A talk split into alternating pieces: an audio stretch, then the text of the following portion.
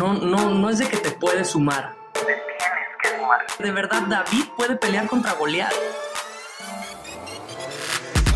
Buen día mi gente y bienvenidos otra vez a este episodio de su podcast Emprendedor Implacable, donde César Herrera nos está contando sus maneras, sus estrategias, nos está explicando un poquito más la parte técnica. El episodio pasado fue eh, modelos de negocio y este yo creo que episodio es muy importante porque aunque tu negocio ahorita no esté ahí, yo creo que va a ser casi necesario que te vayas para allá. El episodio de hoy es ventas en la era digital. César, como siempre, un placer. Muchísimas gracias por, por seguir aquí, este buen Charlie. Creo que algo bien importante es que estamos en un momento de la historia en el que los costos de adquisición de clientes, porque eso es el tema digital y las redes sociales, te permiten llegar a más clientes y todos los modelos de negocio tienen que tener costo por adquisición de nuevos clientes, los puedes llevar a cero pesos. Es en serio, los puedes llevar a cero pesos. Nunca en la historia de la humanidad se hubiera, hubiera, hubiéramos llegado a esto. Antes vendías por medio de radio, de, de televisión, del periódico impreso, pero ahorita yo estoy ahorita platicando con ustedes y el, el, mejor resultado que he tenido es a un centavo la visualización en una combinación de Chile, Argentina y Perú. En toda Latinoamérica me están, me están viendo en los videos que estamos subiendo en la plataforma de redes sociales de Facebook y eso está impresionante. Yo trabajando desde aquí de Guadalajara y llegando a otras partes del mundo sin ningún costo más que el de la plataforma de Facebook Ads. Exactamente, ahí te va. ¿Qué consideramos como la era digital? ¿A qué consideramos la era digital? Y si nos puedes dar unos ejemplos de empresas que estén en la era digital. Mira, está bien, está bien chistoso esto porque es la sexta era de los negocios. La número uno fue la viabilidad. Imagínate que en un pueblito teníamos una, una tienda de pinturas que venía a la ciudad y vendía pinturas y pues el único que vendía pinturas en esa ciudad era el, el señor Don Juan. Le voy a poner de nombre Don Juan. Don Juan en 1955, 1960 era el único que vendía pinturas y era la era de la viabilidad, era el único viable, era la era de, de lo que había en ese momento. Si tú querías comprar una cubeta de pintura, te salía más caro venir a Guadalajara que en ese pueblo comprársela a Don Juan. Después vino la era de la calidad. La era de la calidad porque enfrente se puso Don Pedro y Don Pedro dijo, oye, qué, qué sencillo está. Don Juan ya se hizo millonario. Muy sencillo para él comenzar a vender así tal cual. Entonces, en esta era, que comenzó a ser la era de la calidad, la marcó mucho el precio. El precio fue lo que marcó la segunda era de los negocios y por consecuencia, obviamente don Pedro decía, pues mira, le rebajo el 10% de la pintura, le echo agua, lo rebajo, lo vendo 30, 40 pesos más barato y pues ¿qué crees? ¿Quién crees que vendía más ahora? Pues don Pedro. Claro. Don Pedro en el momento de que, don Juan, en el momento en el que en ISO 9001 sacó la norma ISO 9001 de calidad, de estandarización de procesos, les digo, ¿sabes qué? Pues sí está muy padre que compres muy barato y entonces la tercera era de los negocios que era la garantía de la calidad cubrir los requerimientos del cliente, que ahora sí, ya no nada más fue precio, fue precio y calidad. Nació y don Juan decía, pues mira, a lo mejor enfrente puedes, sí, comprar una cubeta, pero pues esa cubeta te va a durar un año la pintura. Yo te garantizo que aquí cinco. Claro, de hecho, no sé si se acuerdan, había un, un anuncio de radio muy popular, fue a nivel nacional, que decía este, no recuerdo el nombre, vamos poniéndole Don Pedro. Don Pedro, ¿me vende un rastrillo de los baratos? Claro que sí, joven. Y a la semana, ¿me vende un rastrillo de los baratos? Claro que sí, joven. Y otra vez, hasta que Don Pedro le decía, oye amigo, pues muy barato, muy barato, pero ya te está saliendo muy caro. Exacto. Porque se te está desgastando, hay que saber usarlos. Aparte, hay una parte muy padre de la era digital que está haciendo más competencia. O sea, ya la empresa chica ya le puede competir a la grande de esa manera. David puede contra Goliat, ¿no? Así, así de sencillo. En, en 1998 sale Volvo en la cuarta era de los negocios con su banderita de yo soy el carro más seguro. BMW, yo soy el carro de mejor manejo. Toyota, yo soy el carro con mejor durabilidad. Y así pasamos a la quinta era de los, los negocios que fue hacerte extremadamente diferente. Hacerte totalmente diferente. Ya no era el circo al que ibas a ver, ya ibas a ver a Circus Soleil. Ya era un completo, un, un modelo de negocio totalmente diferente. Y ahorita, en la actualidad, estamos en la era de la digitalización diferenciada. Esta es la sexta era de los negocios y ahorita tú puedes competir contra Televisa. Sales con un video chusco, sales con un podcast chusco, sales con un, inclusive con un post chusco y se hace tendencia y al día de mañana ya lo vieron un millón, dos millones, tres, cuatro, cien millones de personas. O sea, sacas una canción, antes eras, compras todo el disco, ahorita sacas una canción, la subes a Spotify y puede ser que el día de mañana, en menos de 24 horas, la haya escuchado más de un millón de personas. Y ya te hiciste millonario. Exactamente. Entonces estamos en un momento en el que de verdad David puede pelear contra Goliat. Eh, eh, a la gente que vio Star Wars, o sea, la resistencia puede contra todo este gran eh, imperio que gobierna a, todo, a toda la galaxia, o sea, a, a todo el universo. Exactamente. Ahora, Vamos a la otra parte, ejemplos. ¿Qué empresas están en la era digital? Empresas que empezaron ya digitales y empresas que se sumaron a la era digital. Mira, eh, en mi experiencia es que hay empresas que han nacido en la, época digital y se han transformado, ajustado y desarrollado ahí, de tal manera que cuando tú ya te quieras subir ahí, pues para alcanzarlos necesitas, pues aparte de tiempo, o sea, ya no los puedes alcanzar, en pocas palabras. Hay empresas como eh, Amazon, que tú ya lo conoces muy, muy claramente, o si no lo conoces, pues es, es una plataforma gigantesca. Alibaba, por ejemplo, son plataformas que ya ahorita para poderle pelear una plataforma esa es muy complejo, pero no quiere decir que no lo puedas hacer. En este momento hay una plataforma que tenían unos, unos chavos de aquí de México que manejaban más de 30 productos y cuando cerraron todas las plataformas que tenían y hicieron una sola plataforma, comenzaron a ser el competidor más serio contra Amazon. Obviamente tiene que ver un camino y hay un camino de desarrollo, pero lo, lo más importante es que si tienes un producto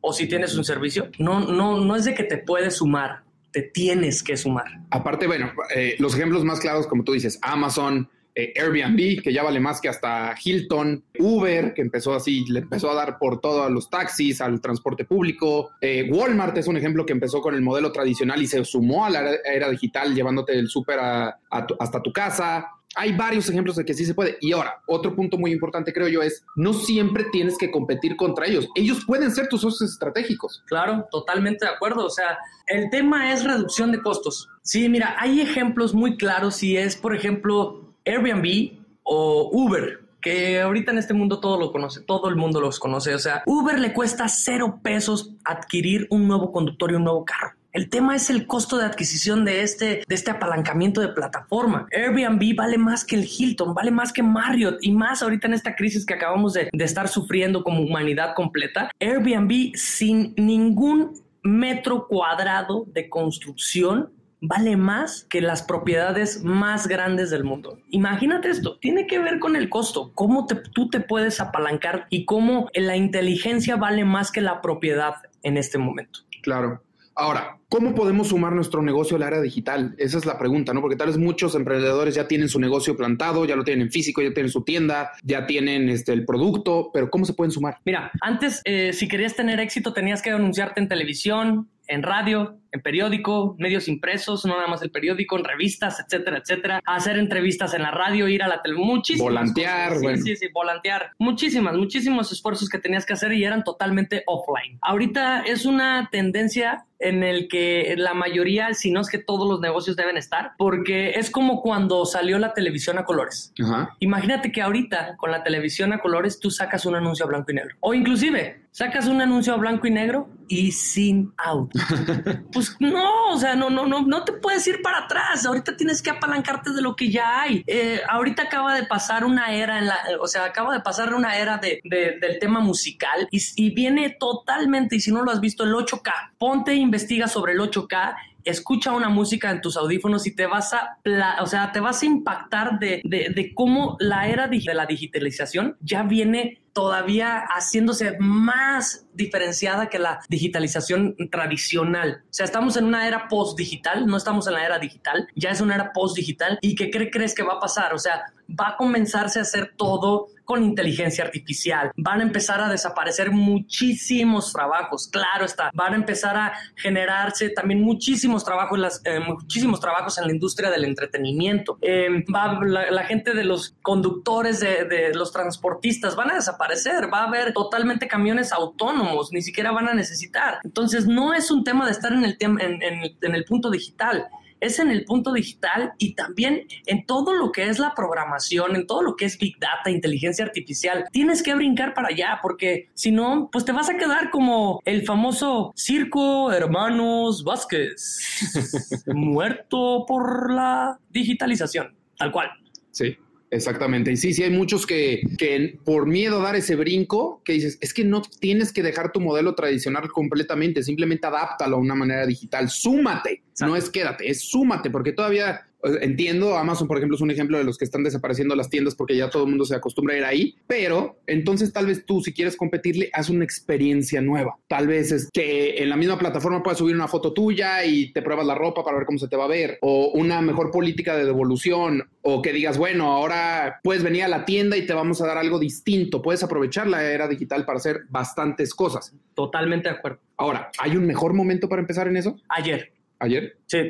O sea, tienes que sí o sí sumarte a esto. O sea, si tienes un negocio, eres emprendedor y quieres comenzar a desarrollarte como empresario, innovar, acuérdate, o sea, hazle caso a Darwin. En vez de estarnos quejando, mejor hay que adaptarnos a todo lo que está sucediendo, no nada más a la crisis, porque hay modelos de negocio que ahorita les está yendo espectacular, sino también adaptarte a las nuevas tendencias que estés generando. Y hay ahí un tema con el miedo que te genera y hay un tema con la falta de información, pero déjame decirte, el miedo es falta de información. Si tú comienzas a capacitarte, a leer, a desarrollarte, tienes la obligación de desarrollarte porque tu tiempo no tiene que estar en la operación, tu tiempo tiene que estar en el desarrollo, en el diseño de nuevas estrategias, en capacitación, en entrenamiento a gente, no en estar haciendo. Si tú eres de los que les encanta estar haciendo, trátate, de verdad tienes un cable chueco, o sea, es en serio. Tienes que comenzar a ser una empresa que pueda delegarse y a eso me refería en capítulos pasados, me refería a eso con que se tiene que pasar el relevo. No, no, no, no de, heredar y de que el, papá le deja al hijo. No, no, no. Sino conoce a gente que le encante tu modelo de negocio, que le encante la experiencia que tú haces vivir y entonces enrólala, inspírala en tu empresa. Y esa gente es muy valiosa porque van a sumarse y va a haber esfuerzos de gente que le encanta estar haciendo lo que hace y además de eso va a poder ayudarte a crecerla. Imagínate qué maravilloso. Claro, y como decíamos, ¿no? Ahorita estamos en una crisis, la cuarentena sí, pero va a haber otra crisis después de otro tipo, pero bueno, hay que invertir en esos momentos, hay que tener ese colchoncito, también tengan eh, muy en cuenta esto, no te gastes todo el dinero de tu empresa, ten un colchón para las crisis para que puedas invertir y te puedas adaptar a lo que la crisis te está diciendo en ese momento. Claro. Y ahorita estamos hablando mucho de, de los beneficios de la era digital, ahora vamos a lo mismo. ¿Cuáles son los retos? Mira, el principal reto que yo veo es la confianza la conexión con la gente. O sea, yo tengo una situación muy fuerte familiarmente y hemos tratado de comprar medicamento en la India, pero la, la confianza que me da pues es nula. O sea, yo estuve investigando un día el, medicamento y al día siguiente me llegaron 50 correos de 50 empresas distintas queriéndome vender el mismo medicamento cuando yo nada más le dejé mis datos a dos empresas. O sea, es muy complejo ese tema porque yo le deposito y sí, claro, le deposité dos mil dólares, pone. Pero ¿quién me garantiza que me va a llegar mi producto? Nadie. Yo no conozco esa empresa, tiene que ser una empresa de renombre. Y cuando hay esa conexión, esa confianza, esa, e, e, e, esa parte que, que es medular para que la gente confíe en ti, que yo sé que es más allá de la empatía, es rapport, que sepan y que vivan la experiencia de cómo tú te sientes al momento de comprar algo. Si una empresa que utiliza el rapport como arma de venta va cinco pasos adelante. Y el rapport es nada más y sencillamente que una empatía al cubo. Es ponerte en los zapatos del que está enfrente, es experimentar y buscar experimentar la misma experiencia que él está sintiendo y entonces atender todo lo que está pasando por su mente. Sí, de hecho, eh, corrígeme si me equivoco, César, pero creo que hay unos ejemplos muy claros. Por ejemplo, no sé si vieron la película de The Intern, que es con Anne Hathaway y, Robert De Niro, que es... Eh, ella era la dueña de una empresa que vendía ropa para mujeres, que encontró un nicho que decía, las mujeres cuando llegan a su casa se pueden llegar a sentar y quieren comprar ropa y quieren ver, pero lo que les importa y de la empatía que te hablabas es que te vaya a quedar que te vaya a quedar bien, porque es ropa y no te la estás probando. Entonces ella hablaba y la misma dueña de la empresa se ponía a tomar eh, llamadas de customer service porque quería escuchar a sus clientes, quería saber qué es lo que le pasaban, cuáles eran los pain points para su empresa y los solucionaba desde ahí y los exponenciaba. Otra, otro ejemplo muy claro de alguien que se sumó a la era digital son los comediantes. Franco Escamilla, por ejemplo, que antes era solo ir de gira de teatro en teatro ¿Y qué hizo? Pues bueno, cuando acababa su gira, la subió a Netflix, se sumó porque dijo que más gente me conozca, voy a subir mi especial en Netflix para que ahora me vean. Exactamente. Y es un tema de la, o sea, que ese es el otro reto que yo veo. Es un tema de la creación del contenido. Luego sí generamos contenido y subimos ahí una historia a Instagram, a Facebook y pues como que le dieron like y ya. Y es el tema de, las, de la gran falla que tienen en este momento las agencias de marketing digital, no les vayan a decir, porque ahí hay un muy gran nicho de negocio donde ustedes pueden hacer que en la realidad es que ayer estaba viendo a una muy buena amiga que tiene una agencia digital y que una de sus empleadas compartía, oigan, pues me quedé sin mucha chamba y pues aquí yo estoy lista por si alguien quiere estrategia o coacheo de marketing digital. Y le escriben abajo, oye amiga, pues ponle, déjale compartir, danos acceso para compartir tu publicación. Y dices, no manches, o sea, yo me voy a apalancar, me vas a coachar tú, que ni siquiera sabes cómo no dejaste tu publicación para que la pudiéramos compartir, imagínate, ¿no? Ahí, y no nada más ella, yo las estimo mucho y no, no, no, no hablo de que esté bien o esté mal, hacen su lucha y hacen su trabajo, lo que me refiero es que la gente no sabe cómo comunicar lo que tiene que comunicar, la gente cree que nada más tienes que subir una, un post con tu número y te van a hablar y te van a empezar a comprar. Si sabías que se mete un millón, Charlie, se mete un millón de personas a la plataforma de Facebook todos los días? Uf, y se me hace poco. Claro, está contabilizado. El año pasado se metieron 948 mil personas al día. Al día Facebook, imagínate, y tú subes un... Imagínate que esas 948 mil personas suben un post. ¿Tú crees que le va a llegar a la gente si ahorita el negocio de Facebook Ads es cobrarle al usuario. Jamás. Estamos en una época de infoxicación, estamos en una época que hay demasiada información que hay veces que ni siquiera es verídica. Claro. Y, y, la verdad es que la creación de contenido, la generación de contenido es la más importante. Tienes tres segundos para impactar con un muy buen título, tienes ocho, segundos, ocho segundos para enganchar con las primeras frases y tienes un, un minuto, dos minutos a lo mucho, si estás en YouTube, cuatro minutos para que pueda tu contenido realmente gustar y que sea de valor. sí, claro, que la gente le guste y lo comparta. Y eso es lo más importante, tener valor en las publicaciones y en el contenido que tú le generas a tu audiencia. Exactamente. Y ahora, antes decías, lo convencional es venta física, lo no convencional era ya la venta digital. Ahora ya la era digital ya es convencional, ya lo tienes que hacer. Pero ahora, en la misma era digital, hay maneras convencionales y no convencionales, ¿no? Sí. ¿Cuáles son? Mira, la manera convencional es haz tu página de Facebook y sube un primer post, un primer video y véndele a la gente. Okay. Te vas a convertir en. Voy a poner un pequeño ejemplo. Imagínate que te voy a invitar a, mi boda, que se tuvo que posponer ahorita por el coronavirus, Charlie. Y ya sabes que vas a ir. Y ya sabes que no tienes zapatos. Entonces me dices, oye, carnal, ¿me acompañas? Vamos a comprar unos zapatos. Vamos a la gran plaza, a Plaza Galerías, Andares. Vemos unos zapatos que te encantan. Los empiezas a ver. Y lo primero que hace la persona que está ahí en el mostrador te dice, ¿te puedo ayudar en algo? Y tú le dices, ahorita no estoy viendo. Eso que acaba de pasar y que te acabo de explicar es exactamente lo mismo que tú si creas una cuenta y subes un post de estoy saliendo a vender algo, la gente que está a tu alrededor te va a dar like, a lo mejor tu abuelita y tu mamá, pero toda la gente que está alrededor te va a decir, no manches, güey, ahorita no ando viendo, carnal, y te va, lo vas a perder. Lo vas a perder. La manera convencional profesional de hacerlo es yo te entrego valor hazte el franco escamilla de tu negocio. Yo te salgo y entonces te digo, oye, carnal, a lo mejor le estás batallando con la crisis. Te voy a dar tres pasos que hoy sí o sí tienes que hacer. Innova, crea y mide. Exacto. Y ahora, ahorita lo mencionaste. Había antes un consumidor, que le vamos a llamar el consumidor del pasado, y ahora hay un nuevo consumidor. ¿Cuáles son las diferencias entre ellos? El consumidor del pasado le podías vender piñas.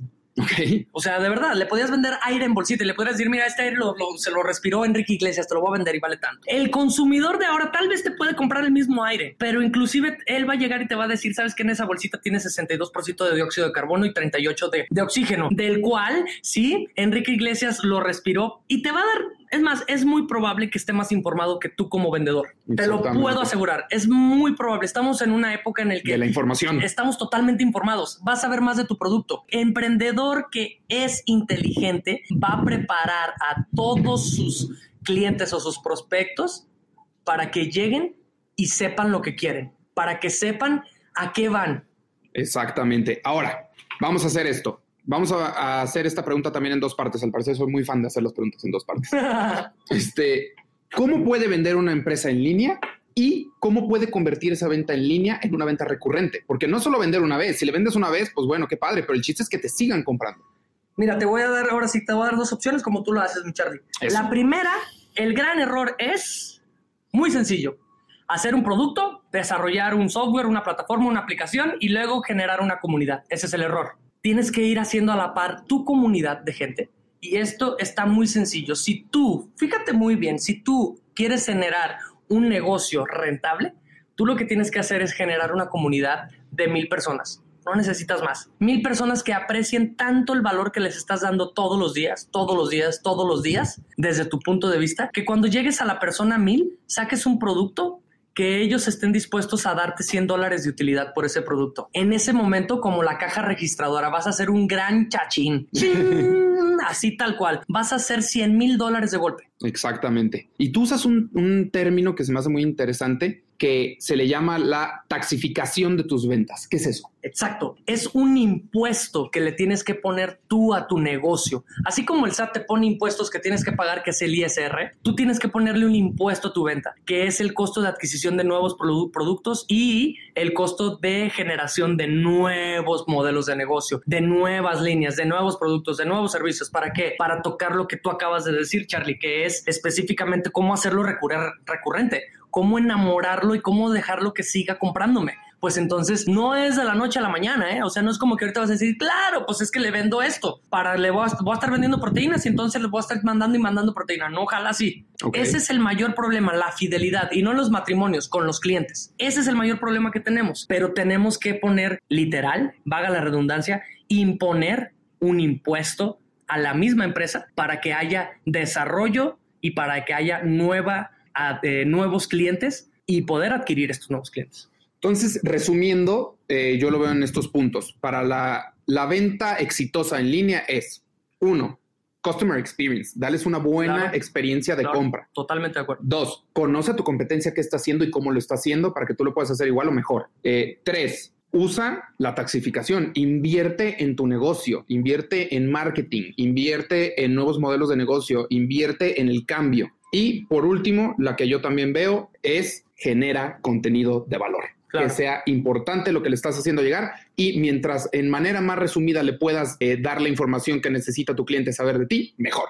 Así, así de sencillo, concreto, eh, al puntual, concreto, conciso y a, la yugular, como dirían por ahí. Exactamente. Pues César, una vez más un placer tenerte aquí. Muchísimas gracias por este, por este podcast, muchísimas gracias por este episodio. A mí se me hizo bastante interesante todo esto porque, gente, como les mencioné antes, ya no la era digital, ya no, ya no es lo no convencional, es lo de hoy, es donde tenemos que estar y es a donde le tenemos que apuntar. César, muchísimas gracias. Muchísimas gracias, Charlie. Nos vemos en el siguiente episodio. Nos vemos en el siguiente episodio, mi gente. Que pasen un excelente día.